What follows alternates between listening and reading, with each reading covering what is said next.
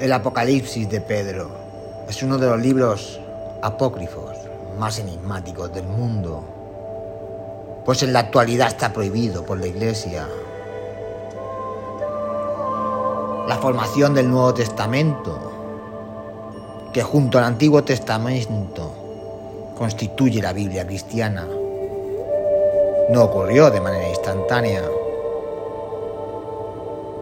Los 27 libros que lo componen se han ido incorporando gradualmente.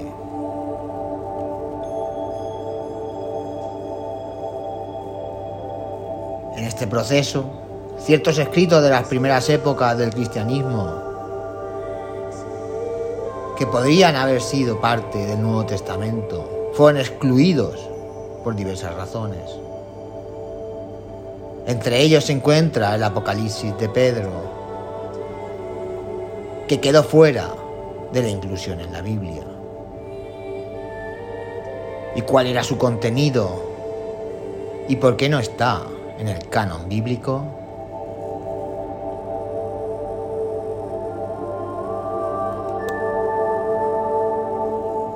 Estas son una de las respuestas en las que vamos a intentar explicar hoy aquí en nuestro programa.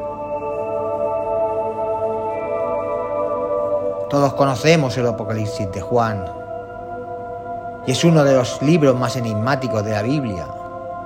Y sin embargo, no fue el único Apocalipsis al que tuvieron acceso los primeros cristianos, junto al de Juan que ha sido ampliamente leído y comentado, se halla el Apocalipsis de Pedro.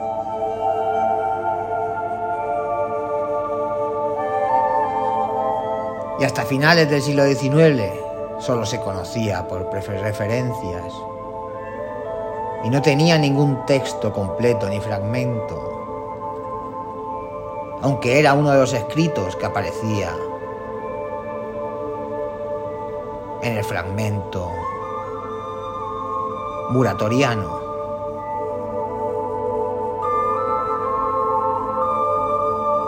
Y es precisamente en el fragmento muratoriano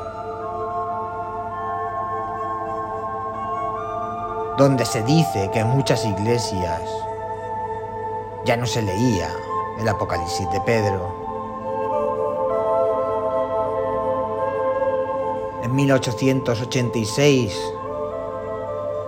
En unas excavaciones en Egipto se encontró una versión incompleta de este curioso Apocalipsis, escrito en griego, y en 1910 otra, esta vez escrita en etíope y traducida del griego. y ambos documentos difieren en algunos puntos. Los estudiosos no se ponen de acuerdo sobre la datación de la Apocalipsis de Pedro y lo sitúan entre los años 70 y 170. Más adelante veremos por qué no está en la Biblia el Apocalipsis de Pedro.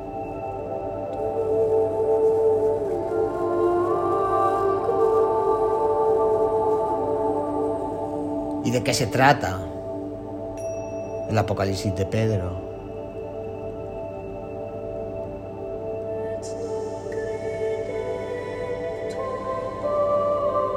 Está escrito como si fuera una conversación entre Jesús y sus seguidores. Y nos relata qué ocurrirá con las personas cuando llegue el fin de los días. Encontramos primero una visión del cielo y luego una del infierno, tal y como las tuvo Pedro. Nos explica el éxtasis gozoso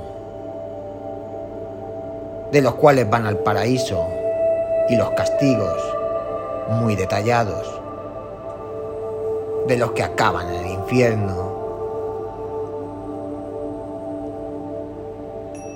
y cuando se leen los tormentos infernales, parece que estén describiendo un cuadro del bosco.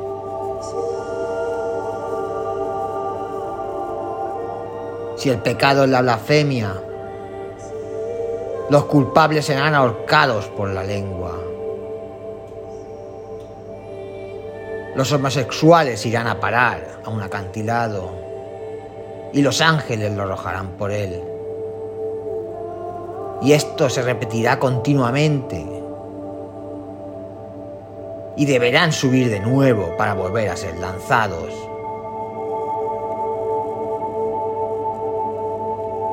Las mujeres adúlteras serán colgadas por los pedos sobre un lago de fango, hirviendo. Los adúlteros varones a su lado y serán colgados por los pies. Los asesinos y sus cómplices acabarán en un pozo lleno de serpientes y otros de reptiles que no cesarán de atormentarlos. Los usureros permanecerán de rodillas en un líquido formado por pus y sangre sucia.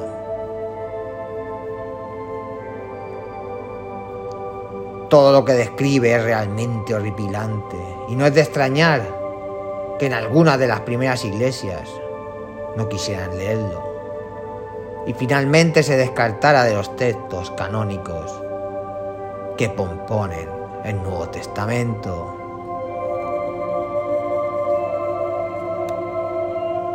Por contra, los que están en el paraíso visten ropas refulgentes como los ángeles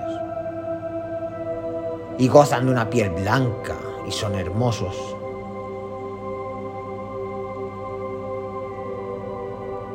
Y su entretenimiento es cantar de forma coral alabanzas al Señor.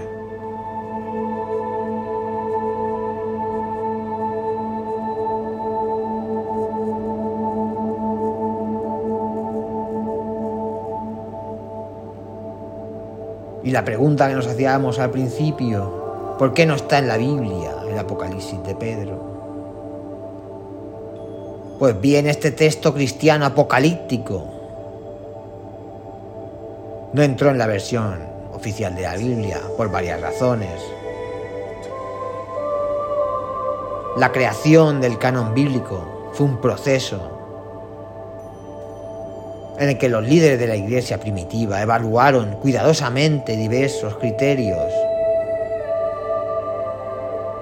como la autoría apostólica, la ortodoxia doctrinal y la aceptación general de la comunidad cristiana.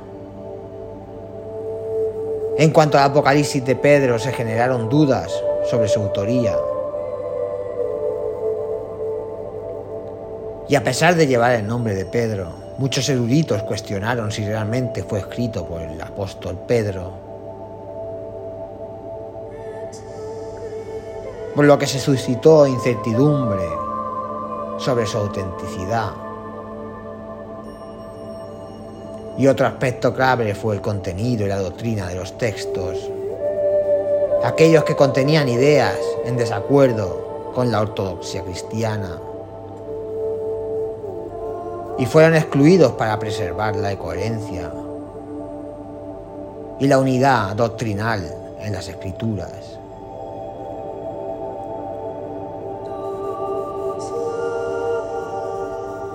La recepción y el uso continuo de un texto por parte de la comunidad cristiana también fueron factores determinantes. La falta de aceptación general o su uso frecuente disminuía la posibilidad de su inclusión en el canon.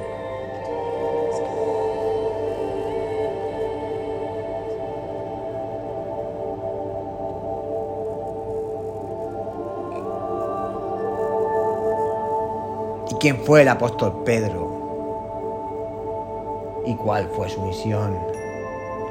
El apóstol Pedro se destaca como uno de los doce discípulos elegidos por Jesucristo. Inicialmente es conocido como Simón y recibe el nombre de Pedro de Jesús, que significa roca en griego. Y Pedro es reconocido como uno de los discípulos más cercanos a Jesús y desempeñó un papel fundamental en los relatos del Nuevo Testamento.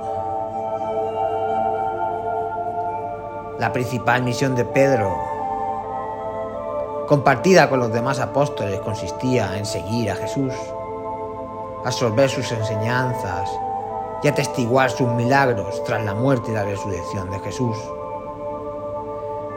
Pedro y los apóstoles recibieron la encomienda de difundir el mensaje del Evangelio por todo el mundo,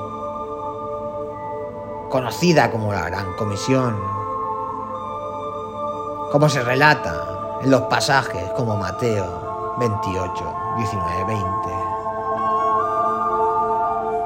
Y Pedro ganó notoriedad en su papel destacado en los primeros días de la iglesia cristiana en Jerusalén se les atribuye un sermón impactante en el día de Pentecostes, evento en el cual miles de personas se convirtieron al cristianismo. Además desempeñó un papel crucial en la expansión del cristianismo, tanto entre los judíos como entre los gentiles.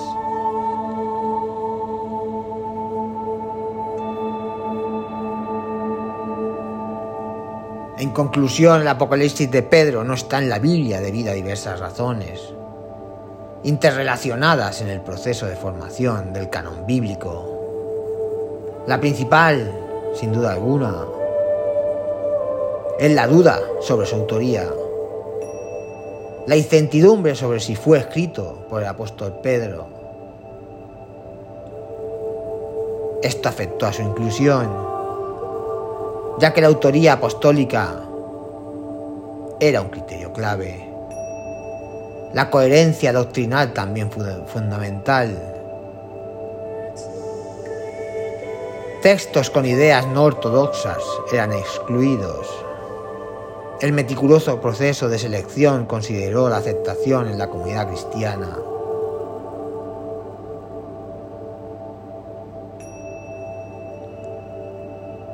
y la autoría apostólica y la ortodoxia doctrinal acabó por descartar el documento.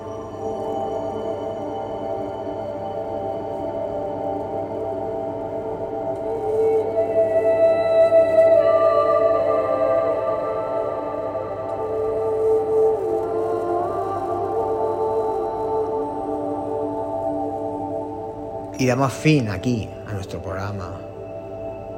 Después de conocer de nuevo un texto apócrifo.